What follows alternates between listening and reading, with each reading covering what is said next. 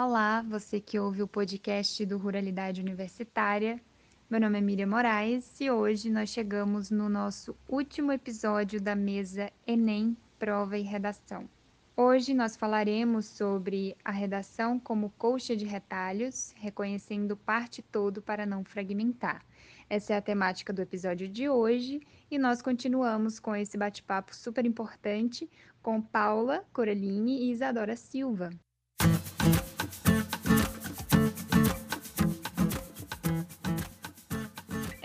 Que é importante a gente começar o podcast falando um pouco da história, da história do Exame Nacional do Ensino Médio, que começou a, a ser colocado em prática em 1998.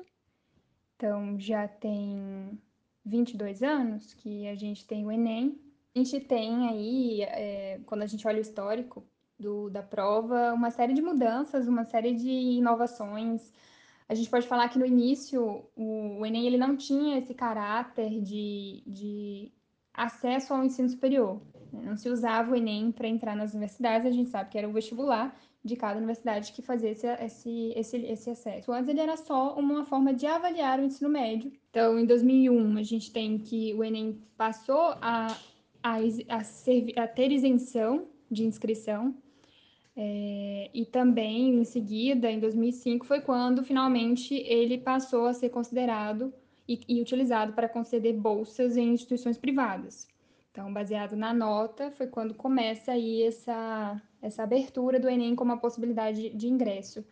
Já em 2009, ele passa a ser utilizado pelas instituições federais, né, como forma de ingresso, tanto que houve uma mudança na, na prova, que anteriormente ela, ela era uma prova de 63 questões, e aí passa, em 2009, a, con a conter 180 questões. E na época, a prova foi colocada a aplicação no, em dois dias, sábado e domingo, né? Hoje a gente vê que é diferente, ela é realizada em, em, com uma semana de espaçamento, né? Você faz em uma semana e na outra você faz, no outro fim de semana você realiza a segunda prova.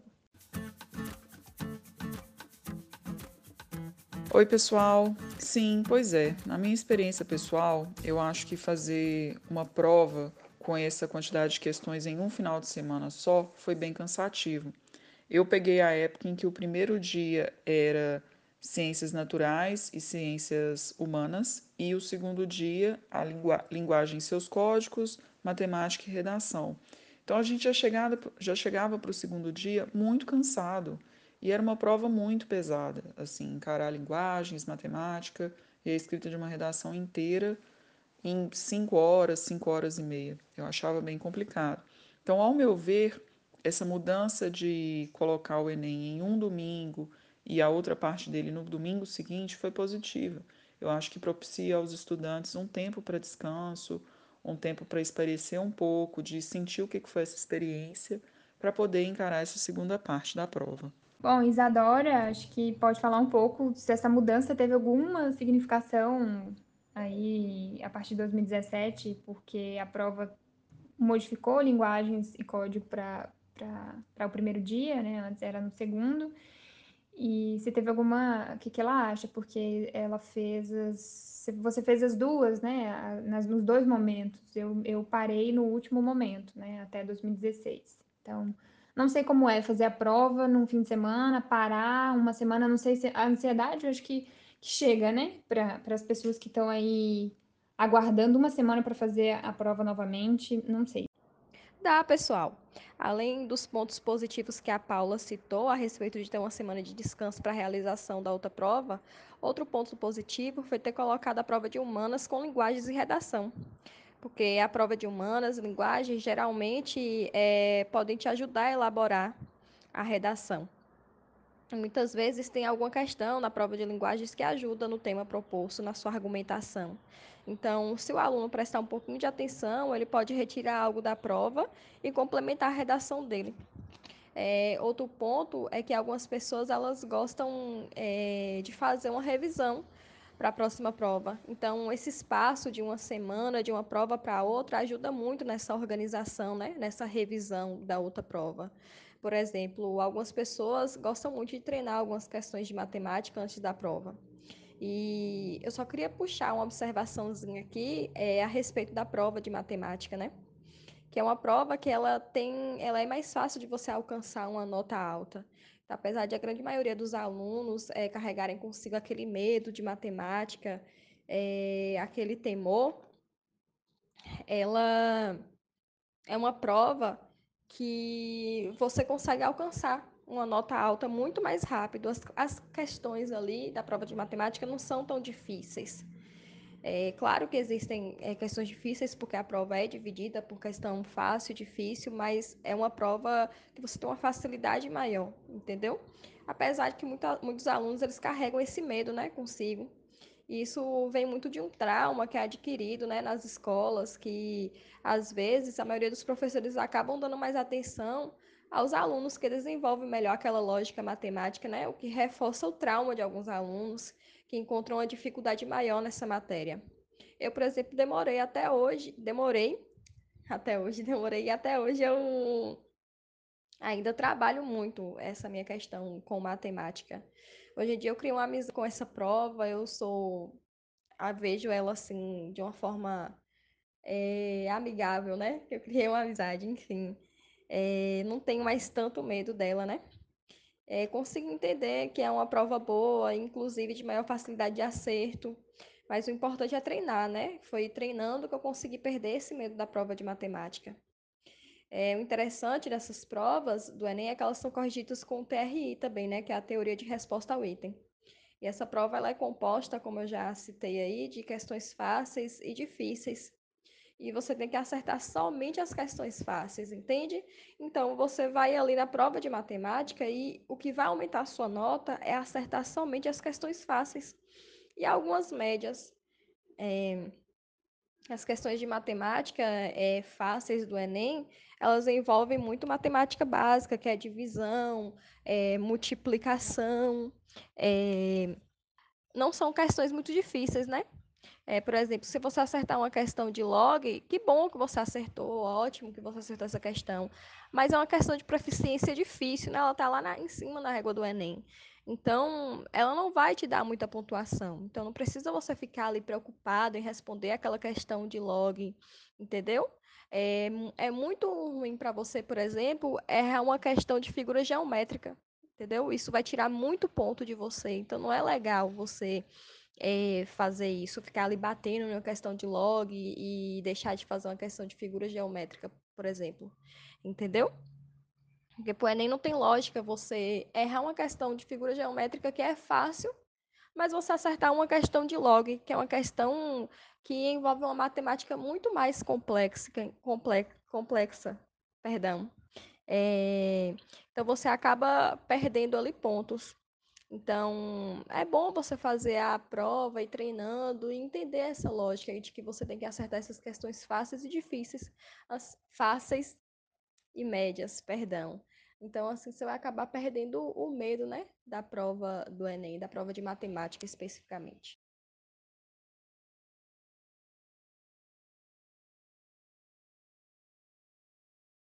Inclusive, isso provoca uma sensação, não sei se é a TRI que faz isso, mas quando eu fazia Enem, eu sentia que mais de uma questão estava certa.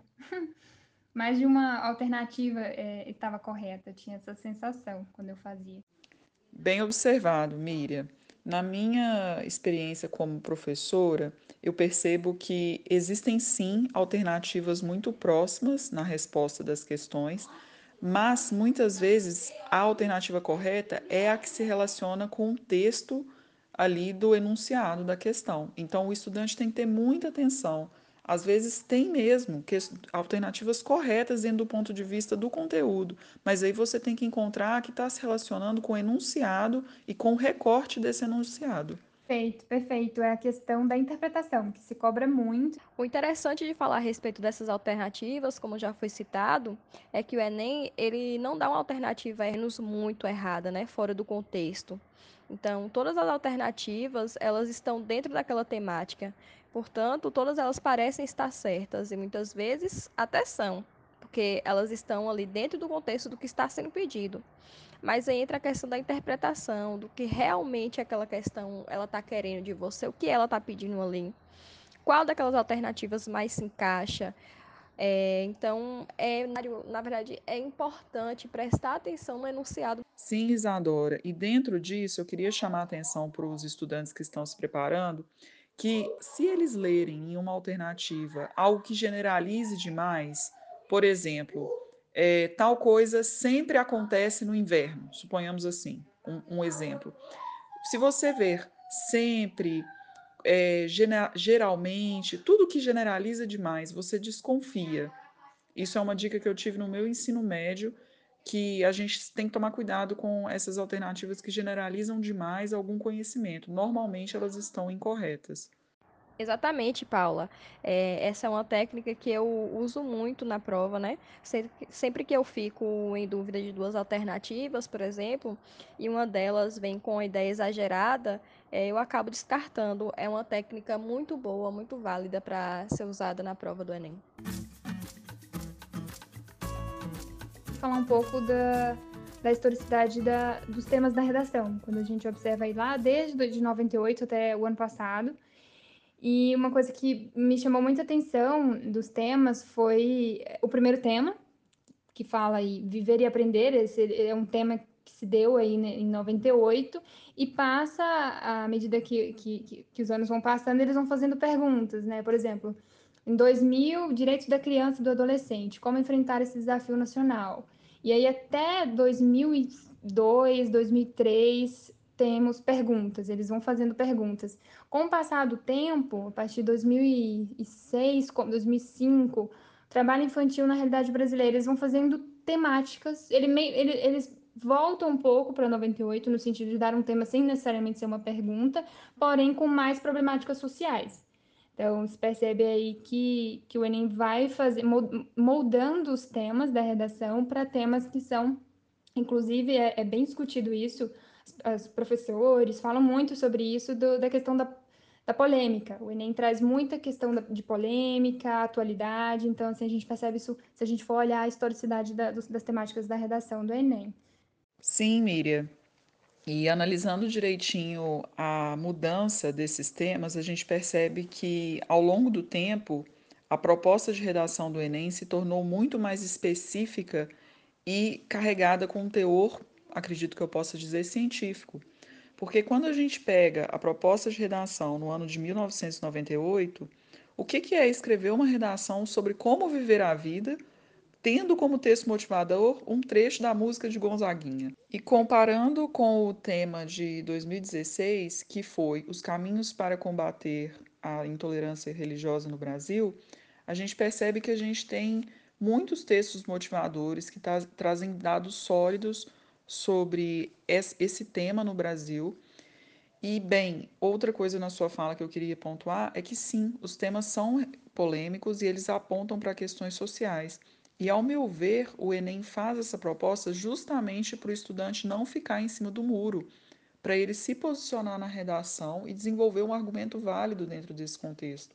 O que, para mim, ao meu ver, de novo, é uma preparação para a vida, né? Porque a gente não pode ficar se eximindo de responsabilidade ou de posicionamento em certas situações. Então, é, é uma prova que ela fala do, das problemáticas do cotidiano, né? Como acessibilidade. Um bom exemplo é a prova de 2017, que trouxe, que trouxe um tema que abordou a formação educativa dos deficientes auditivos. Então, algumas pessoas que são portadoras de deficiência no Brasil, elas enfrentam muitas dificuldades, né? Sobretudo na sua formação acadêmica. É, são pessoas que são excluídas cotidianamente em vários aspectos. Então, os temas realmente vêm para questionar esses problemas que estão inseridos em nossa sociedade. Por exemplo, é, a questão do tema do coronavírus. É, poderia ser abordado um tema de redação do Enem, Poderia, só que não seria especificamente o corona, mas viria falando sobre o sistema de saúde brasileiro. É, eles não se limitam ao tema é, coronavírus. Acredito que não é algo que, que seja o perfil do Enem, né? Sim. Bom, é, falando aí, a gente está discutindo a questão da prova ser polêmica, trazer questões polêmicas, trazer questões da, da atualidade. Isso exige bastante da pessoa que vai fazer essa prova, essa redação que ela esteja antenada, que ela esteja atualizada, fazendo leituras do que está acontecendo, porque justamente uma redação em sua estrutura, o texto dissertativo, argumentativo, ele vai exigir capacidade argumentativa e vai exigir que você tenha aí um, uma certa capacidade de convencer quem vai te ler, né, a leitora, o leitor, daquilo que você está defendendo. Então, aí a gente pode pensar as estruturas a partir de agora, né? Como que essa redação é construída? Onde é que está os argumentos? Onde é que ficam os argumentos da, dessa redação? Nossa, essa questão da estrutura da redação do Enem, eu acho que, que rende muitas boas histórias. No meu terceiro ano do ensino médio, tinha um garoto da minha sala revoltado porque o professor estava naquela coisa da receita de bolo que a gente já discutiu anteriormente. E ele estava nos ensinando a escrever uma redação formatadinha, redondinha, para atender às questões do Enem, às demandas do Enem. E esse meu colega era revoltado e toda aula tinha briga com esse professor, porque esse colega meu não queria, porque esse colega meu queria fazer outro jeito. E enfim, não sei o que se sucedeu, porque esse meu amigo tirou mil na prova do Enem. É uma pena que eu não tenho dado se ele realmente seguiu essa receita de bolo ou não, mas falando da minha experiência enquanto professor, eu acredito que ele tenha seguido. E a questão da receita, ela sempre volta, né? O conhecimento não é feito por receitas. Né? A aprendizagem não é uma coisa padronizada. Como a Miriam falou, é, o aprendizado ele não tem que ser engessado, nem tem que ficar preso a uma coisa, né? É, deve ser criativo. Só que, infelizmente, na redação nós temos que seguir algumas técnicas que são solicitadas, como as competências é, da cartilha de redação do Enem. Eu, por experiência própria, eu me debati demais como um, um peixe fora d'água, né? porque eu escrevia uma redação, mandava para o corretor e ele me dava 400 na nota. Daí eu refazia a minha redação e aí ele me devolvia com a nota de 500.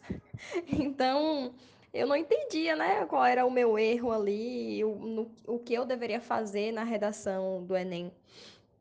Por que que tava, eu sempre me esforçava e ele me devolvia com uma nota assim, com 10 pontos a mais ou 5 pontos a mais, entendeu? É, eu demorei para entender. Então eu fazia um link, eu, eu fazia, aliás, eu acabava não fazendo um link entre as partes da redação, né? Para que tudo se encaixasse, para que existisse uma coerência no, nos meus argumentos ali. Para que essa redação ela se tornasse uma coxa de retalhos, toda amarrada, costurada. É, porém, com treinamento e ajuda de muitos colegas, eu, eu consegui enxergar esses erros e o que era pedido na redação do Enem.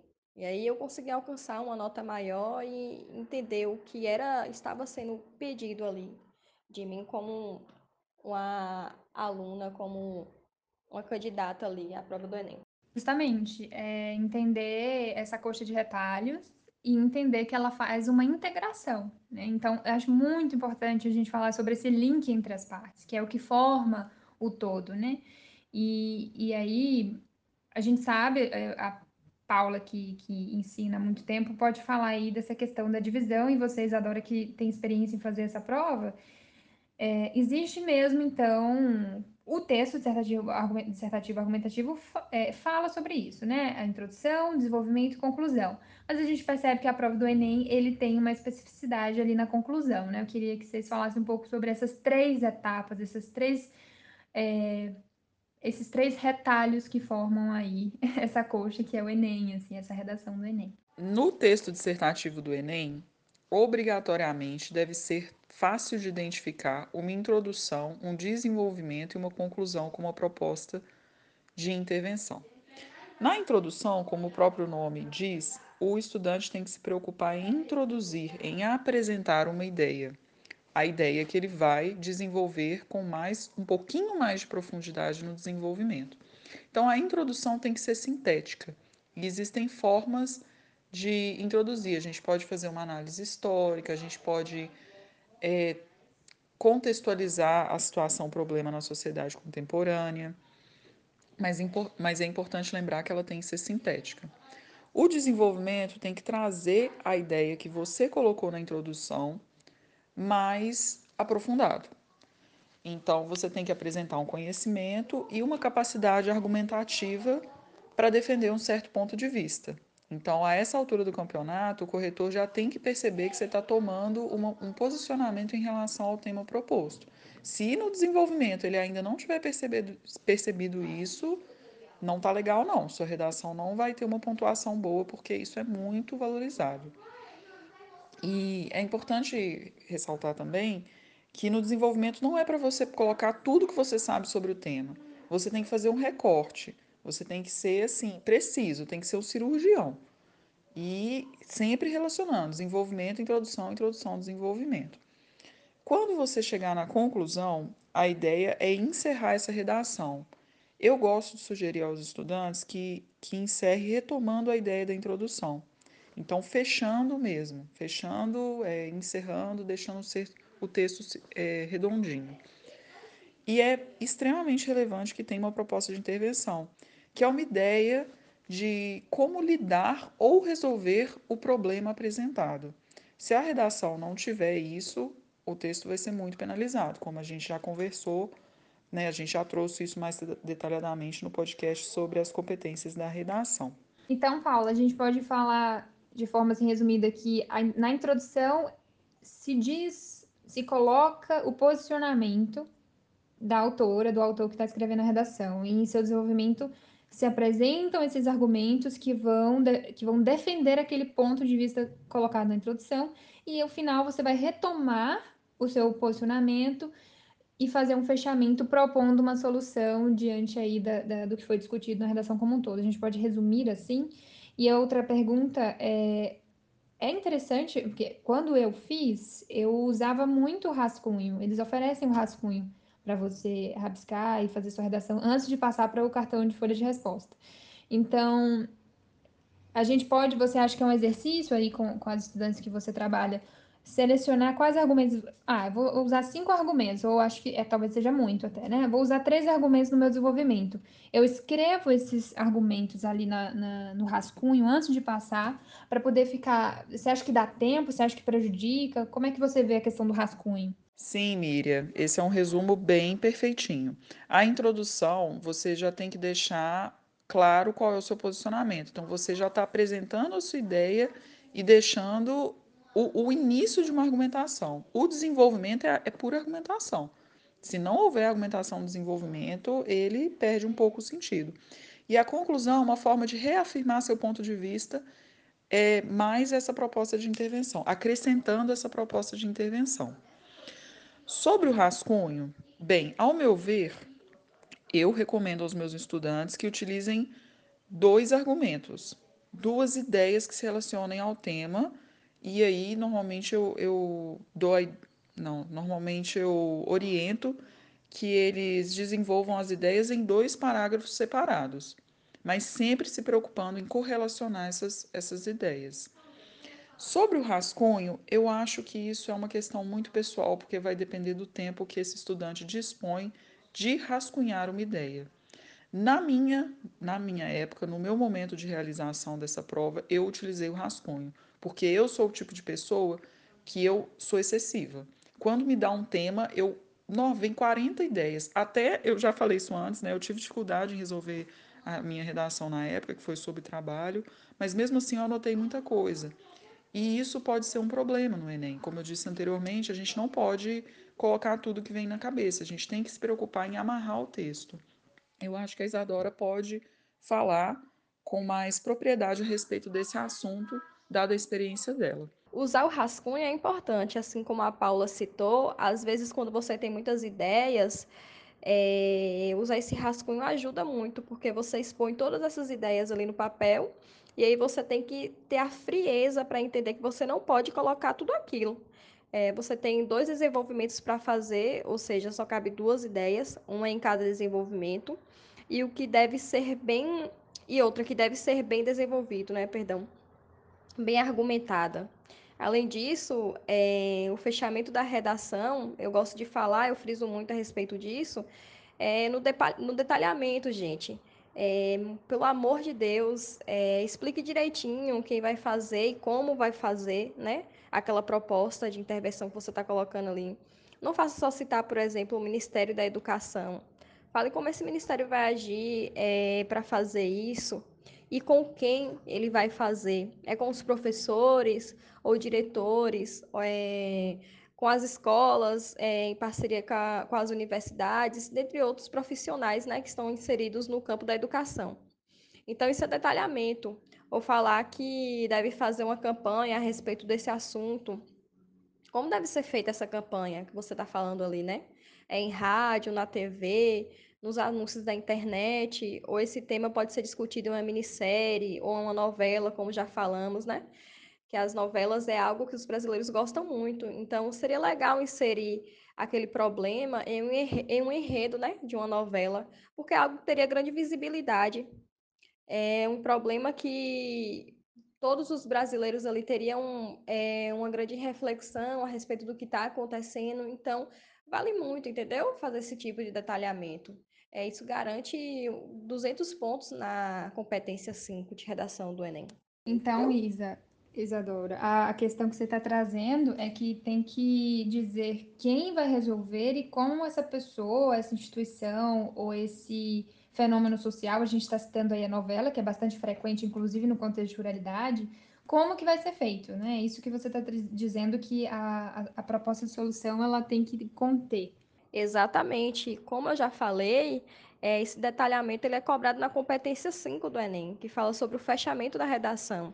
Então, eu já acabei de falar, né, mas eu vou frisar novamente, são 200 pontos para você detalhar a redação. É importante estar atento e garantir, né, esses 200 pontos vai contar muito na sua nota final da redação do ENEM. Então, assim, só para a gente finalizar essa discussão, eu queria que vocês comentassem, vocês estão aí na linha de frente da, dos comentários, das, das elaborações junto com as meninas que estão no, no grupo do WhatsApp do projeto. E como a gente já falou na apresentação deste projeto, nós não somos cursinho, nós não vamos garantir uma aprovação, a gente não vai ali ensinar necessariamente, a gente é um projeto que vai reunir informações, que vai de alguma maneira facilitar na medida que a gente pode consegue colaborar com isso. Então, vocês estão aí na linha de frente fazendo esses comentários das redações das meninas, o que está sendo muito produtivo, elas estão gostando muito, como vocês é, percebem aí na, na, nos comentários delas. E queria que vocês comentassem como que está sendo essa construção junto com elas, esses comentários, essas elaborações que estão sendo feitas. E só agradecendo, assim, a Isadora, ela trouxe uh, junto com o aprendizado dela no cursinho que ela faz. Eu queria agradecer publicamente ao Márcio eh, Domênico, que está aí na frente do cursinho Foca Enem, em Salvador, e ela trouxe todos os aprendizados que, que ela conseguiu e que ela aprendeu nesse cursinho para o nosso projeto, para as meninas, para as redações que elas estão fazendo. Queria agradecer e queria que vocês comentassem, vocês que estão usando essas, todas essas dicas, todas essas elaborações que foram trazidas do cursinho e que a gente conseguiu pensar também em como transpor para o contexto que a gente está lidando, que é um contexto mais afastado, um contexto que não tem aí uma preparação de cursinho como a Isadora tem, por exemplo. Queria que a gente fechasse falando um pouco do projeto Ruralidade Universitária nessa perspectiva da, da produção com as meninas. Primeiramente, gostaria de agradecer por poder estar fazendo parte desse projeto e estar repassando tudo que o Foca me ensinou, que é compartilhar conhecimento. Além de ter o conhecimento do que de fato é a prova do Enem, com todas essas competências e habilidades. E foi aprendendo as técnicas do Enem, especialmente em redação, é, que me fez dar um salto na nota, no qual eu tirei 960 na redação do Enem, na minha última redação. Então, é importante ter esse conhecimento do que é a redação, do que é a prova do Enem, para poder ter um avanço, né? Para poder colher bons frutos é, dessa prova. Eu tenho muito que agradecer pela contribuição da Isadora nessa, com essa ideia de fragmentar os parágrafos, de fragmentar as ideias dentro da construção da redação. Na minha experiência pessoal, eu sempre tive que escrever a redação completa e eu acostumei tanto com isso que eu não teria essa ideia de separar a introdução, trabalhar, fazer com que as estudantes compreendam direitinho para depois partir para o desenvolvimento e para conclusão, assim, assim consecutivamente, né? Eu acho que essa é uma ótima maneira de compreender bem o que, que cada parágrafo exige e como se manter fiel a essa ideia, né, a essas exigências, para então poder construir esse todo da redação de uma forma coerente e coesa. E essa proposta é tão relevante que dá para perceber que as estudantes estão se envolvendo e estão progredindo dentro dela, né? Para quem vive em um contexto de dificuldade a acesso a uma educação de qualidade, eu acho que poderia sim ser muito desafiador propor uma redação completa logo de início, né? Eu acho que poderia ser até desmotivador.